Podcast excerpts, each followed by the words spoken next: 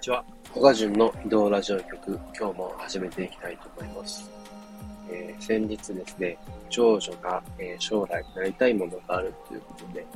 何になりたいのか聞いてみたところ、えー、YouTuber になりたいということでした。えー、まあね、デジタルネイティブなんて言葉も最近聞くようになりましたけれど、本当こう、最近の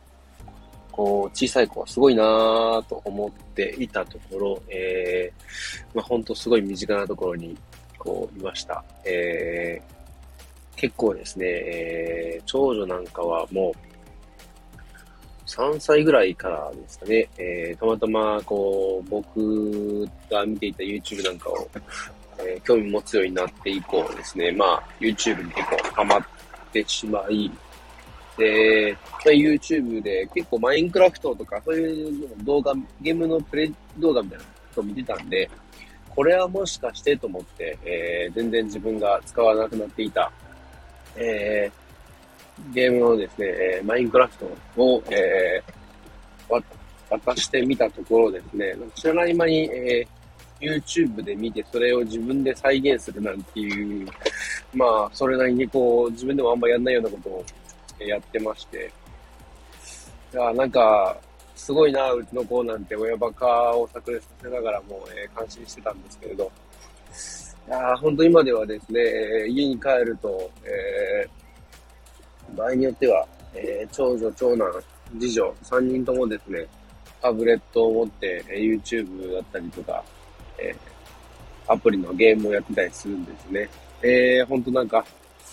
時代がほんと違うなーって、えー、つくづく感じております。えー、さて、今日はですね、えー、僕が以前の運送会社にですね、えー、働いてる時の体験談ちょっとお話ししようと思います。えー、僕自身ですね、えー、大型トラックで、えー、まあ、フリー便と呼ばれるようなタイプの仕事をしてたんですけれど、まあ、基本的には会社が愛知県だったので、ま、東海周辺から、関東の往復をしてたわけですね。で、基本的には週3往復。月曜日に、えー、東海にいたら、火曜日の朝には、えー、関東。で、えー、火曜日の午後に、え、東海行きの荷物を積んで、で、水曜日の朝にはまた東海で荷物を下ろしてっていうふうにですね、まあ行ったり来たりをしていたんですけれども、えー、結構ですね、あの、なんか自分でこう調べる癖と言いますか、えー、だったりだとか、もうあとは、行ってみなきゃわかんないってなったら、もう本当に、こう、実際に行ってみて試、試してみるというか、もう、とりあえずわかんなかったら行ってみるしかないっていうことですね。もう、なんか、死の子の考えるよりも、えー、まあ、行動してみるしかないということで、そういう、えー、癖が、えー、嫌顔でもこうつけさせられました。で、結構ですね、えー、トラック、大型トラックだと通れる道、通れない道だったりだとか、えー、まあ、通れるんだけれど、めちゃくちゃ、こう、狭い道とか、こう、あるんですね。で、危ないところだと本当に、えー、すれ違いできるかどうかとか。で、まだそんなにこう、僕もそのベテランってわけではないんで、えー、道幅ですね、に対して自分のトラック、乗ってるトラック、えー、こう、どこまでこう、えー、寄ることができるかとか、その辺も結構こわごわ、えー、試しながら恐る恐るでやってたんですけれど、えー、それで、えー、もう本当、なんていうんですかね、えー、まあ、納品先が工場だったり倉庫だったりするんですけれど、まあ、入り口、どこにあるかとか、もしくは入り口どんな風になっているのかな、坂大丈夫かなとか、そういうのいろいろ、まあ、不安要素があるんで、まあ、極力そういう不安を減らすためにですね、えー、Google マップをよく使うんですけれど、まあ、航空写真を使って、大体のこう、えー、納品先の工場だったら工場の中、どこにこう受付があるのかなとか、どんなこう、校内どんな風なこう作りになってるのかなって航空写真で確認したりだとか、あとは、えー、実際の現地の、えー、入り口とかの様子ですね。ストリートビュー開いて、えー、どんな風に通れるのかなとか、ここは気をつけておいた方がいいのかなとか、そういうのを調べたりですね。そういうのもよくやってました。で、あと結構こう問題になっていくのが休憩する場所とかですね。えー、コンビニなんですけれど、基本的にはコンビニもしなければ、まああの、車通りの少ないような、えー、道路の端っこの方ですね。えー、駐車帯があるようなとことかを探してですね。で、えー、まあ、そこの近く、朝納品が多いんで、まあ、その近くまで行って、そこでトラックを止めて寝たりするんですけど、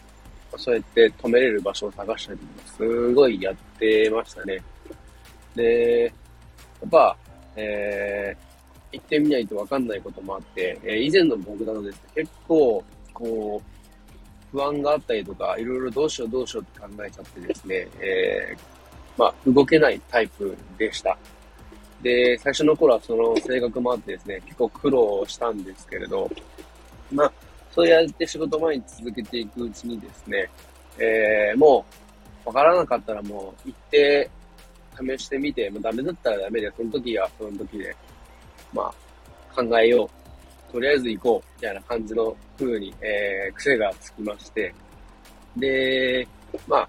迷って動けない、もうわからないからどうしようもないみたいなことが、えー、減りました。その点はですね、えー、自分自身こう、鍛えられるというか、まあ、成長できたかなって思う点ですね。えー、本当、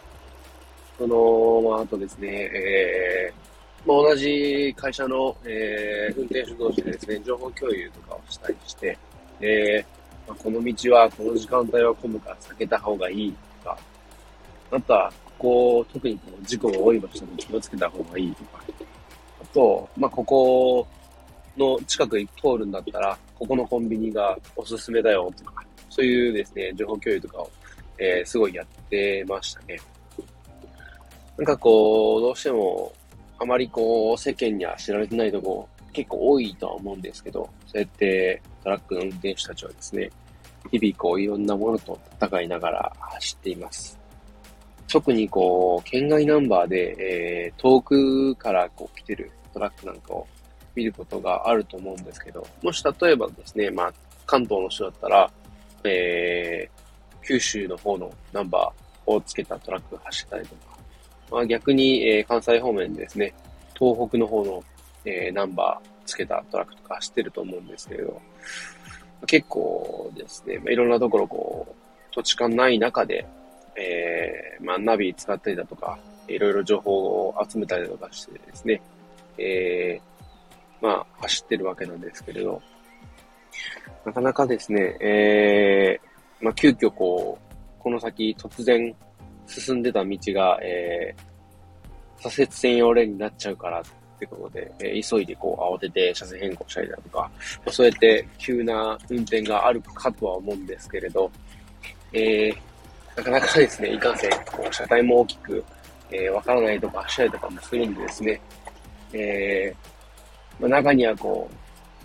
う、なんだこいつって思う方も見えるかもしれないんですけれど、まあ、えー、一生懸命ですね、え、いろんなものを戦いながら、え、走ってますので、そういうところをもし見かけたらですね、あのー、こうあったかい目で、えー、道を譲ってたとか、えー、まあ、それなりにこう、なんですかね、まあ、まあ、近づきたりすると、えー、まあ、接触なんか、場合によっちゃあり得るんで、危険なんで、その辺も配慮してですね、えー、えー、まあ、譲り合いと言いますか、そういうことで、えー、運転して、えー、見ていただけたらと思います。えー、今日はじゃあこの辺で終わりたいと思います。最後までお聴きいただき、えー、ありがとうございました。今日も皆さん、ご安全に。